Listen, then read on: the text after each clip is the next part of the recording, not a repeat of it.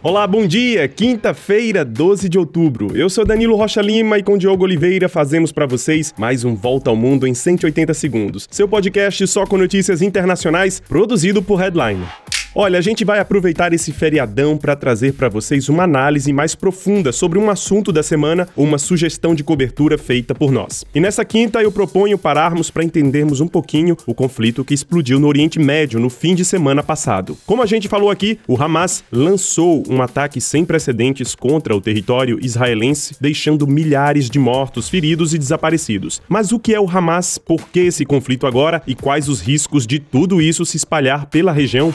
Os 180 têm que voltar ao final da Segunda Guerra Mundial, quando, atormentados pelo horror do Holocausto, os ocidentais decidiram pela criação do Estado de Israel em 1948 para abrigar um povo sobrevivente e em busca de uma terra que seria a Palestina. Mas a região onde Israel foi criado é sagrada para cristãos, judeus e muçulmanos. Esses últimos ocupavam também a região há séculos. Assim, Israel foi criado, mas a promessa de um Estado palestino nunca foi cumprida. Além disso, Israel passou a ampliar seus territórios por meio de assentamentos na região, principalmente na Cisjordânia, a leste. Um pouco mais ao sul fica a faixa de Gaza, de maioria muçulmana, espremida entre o Mediterrâneo e Israel. A faixa de Gaza, também território palestino de maioria islâmica, é um dos mais densos do mundo, concentrando 2 milhões de pessoas em apenas 365 quilômetros quadrados. A falta de uma solução para essa questão palestina alimentou então grupos radicais que se se aproveitaram de uma reivindicação legítima dos palestinos e passaram a lançar ataques contra Israel. Do sul do Líbano, o Hezbollah, na faixa de Gaza, o Hamas. Ambos os movimentos são considerados terroristas pelos Estados Unidos, União Europeia e, lógico, Israel.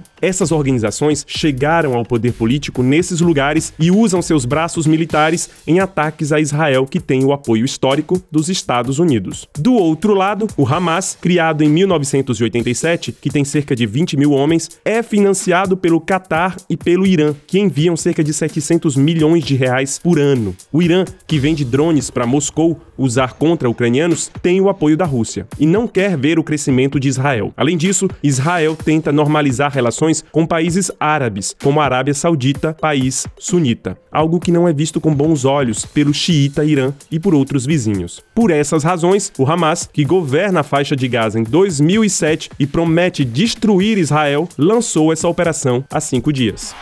O temor no mundo agora é que, diante da resposta israelense, o conflito se espalhe. Assim, potências do Ocidente entrariam nesse caos para defender aliados. O mesmo aconteceria do lado de russos e chineses. O Brasil, que está na presidência do Conselho de Segurança da ONU, condena o Hamas e seus ataques e aponta que a solução é a criação de um Estado palestino e o reconhecimento internacional e respeito pelos dois lados das fronteiras estabelecidas. A situação com raízes ainda nos tempos da Bíblia é muito complexa e vai demandar demandar muita diplomacia para encontrar uma solução.